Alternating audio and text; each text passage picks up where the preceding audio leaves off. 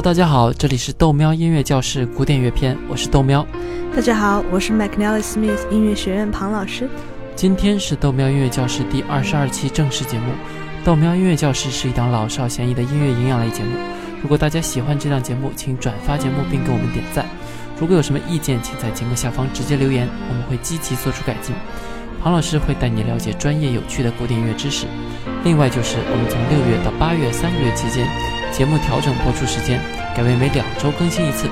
原因是因为暑假庞老师巡演太忙。嗯，豆喵音乐教室让你有底气带男生女生去听古典音乐会。好了，广告时间结束。庞老师，我们上一期讲到文艺复兴时期的清唱赞美诗，这一期我们要继续讨论文艺复兴时期的音乐喽。是的，上一期讲到文艺复兴时期的清唱赞美诗，用了很多 imitation 模仿复调，不知道你还记得什么叫做 imitation？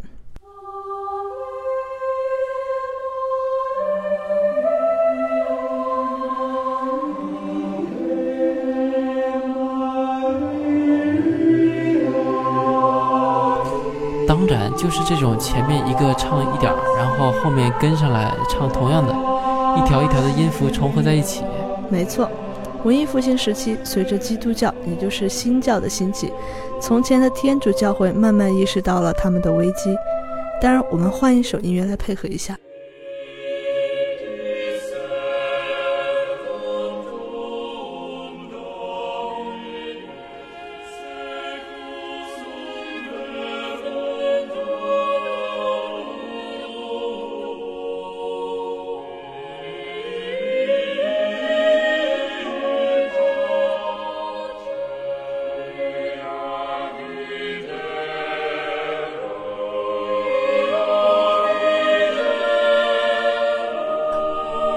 这首曲子也是清唱赞美诗，但是这个时候的赞美诗出现了改革。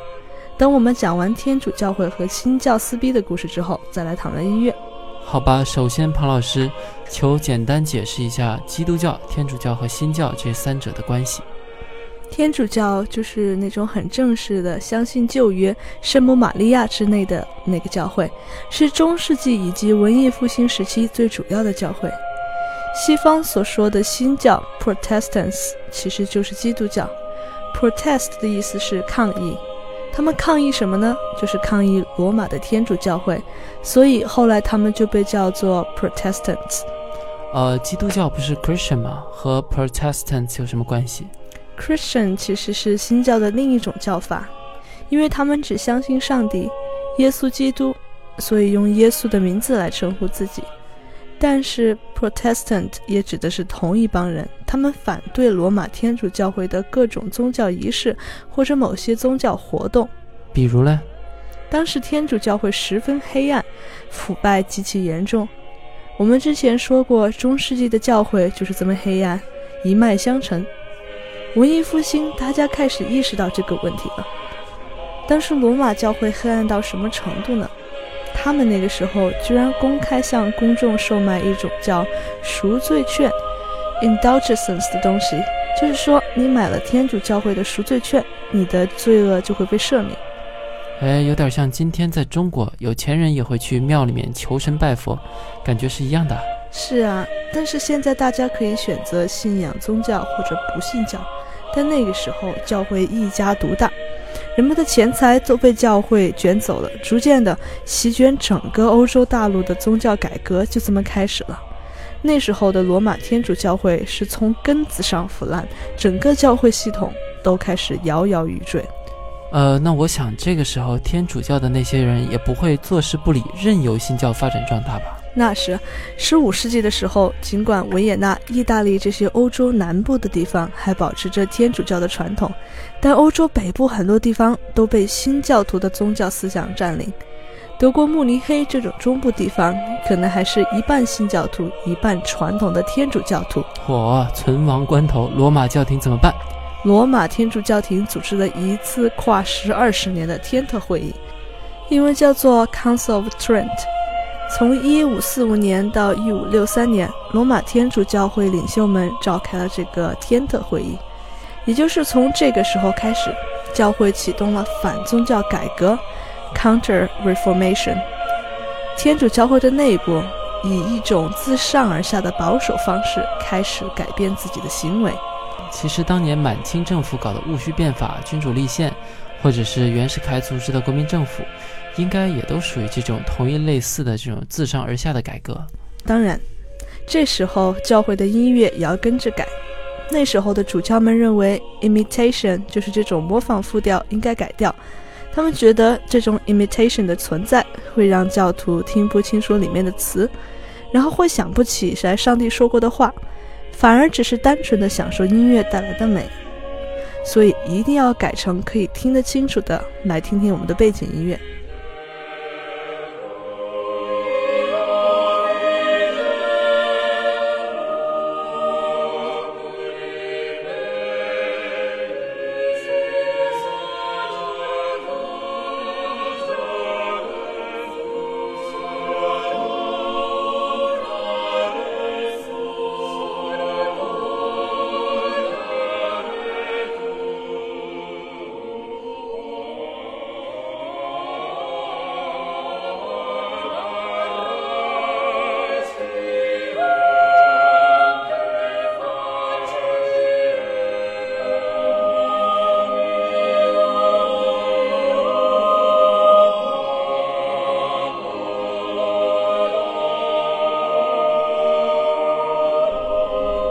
的确有很多地方都不再用模仿复调了，尽管我们还是听不懂他在说什么，不过肯定比之前的是清楚多了。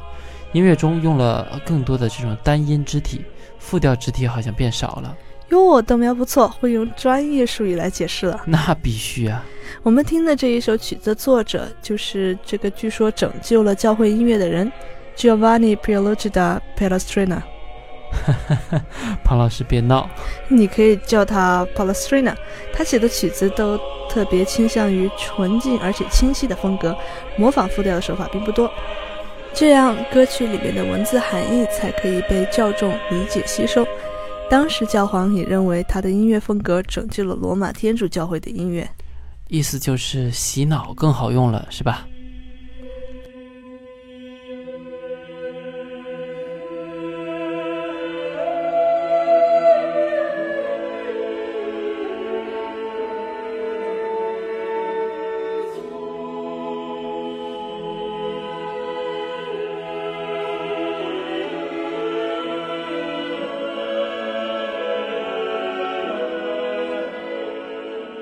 我们现在听到的，也就是 Palestrina 写的一首弥撒曲的第一部分《慈悲经》。另外值得一提的是，旧约中提到过，女人是不可以在教会唱歌的。呃，但我们现在听到的感觉里面都是女人唱的，尤其是那种高音部分都是女生唱。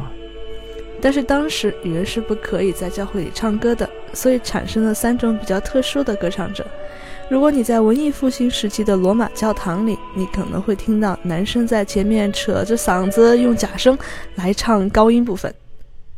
呃，就像我有时候唱《死了都要爱》，也是上不去，只能用假声唱。是的，还有时候人们会让小男孩就唱这首曲子的高音部分。变声之前的小孩子声线比较高，所以唱着正好。呃，第三种，我大胆的猜想一下。是不是呃太监？哎，是的，被你猜中了。在西方，这种年少时被阉割，然后专门唱高音的男生叫做 castrato。当然，他们很多都是自愿的，为了艺术或者宗教而献身。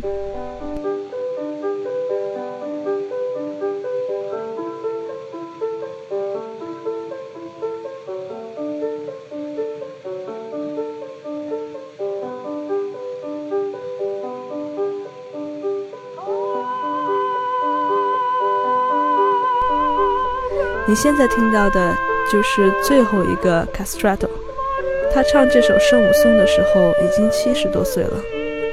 castrato 的中文翻译叫做阉人歌手，我总觉得有一点听着不舒服，所以我们还是直接叫 castrato 吧。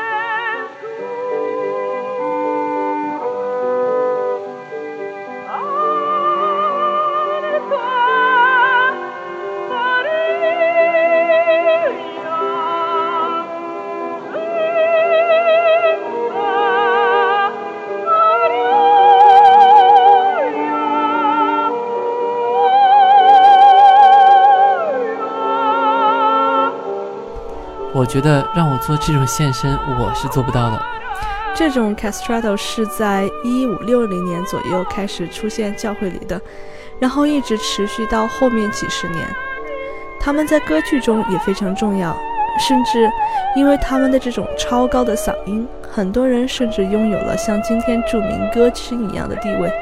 我们后面讲到巴洛克时代还会提到他们，所以不着急。好的，那这样又到了我们即将结束的时间了。欢迎把我们的节目分享到你的朋友圈，让更多的人可以听懂古典音乐。呃，豆苗音乐教室带你了解古典音乐的前世今生。另外，如果你想找我们的配乐的话，请到我们喜马拉雅 FM 中有一个纯音乐文件夹，配乐都在那边。最后，我们的微信号是豆苗 Radio，D O U M I A O R A D I O，就可以找到我们。届时您可以在上面直接留言给我们。是的，同时也要记得关注微博 McNally Smith 音乐学院庞燕。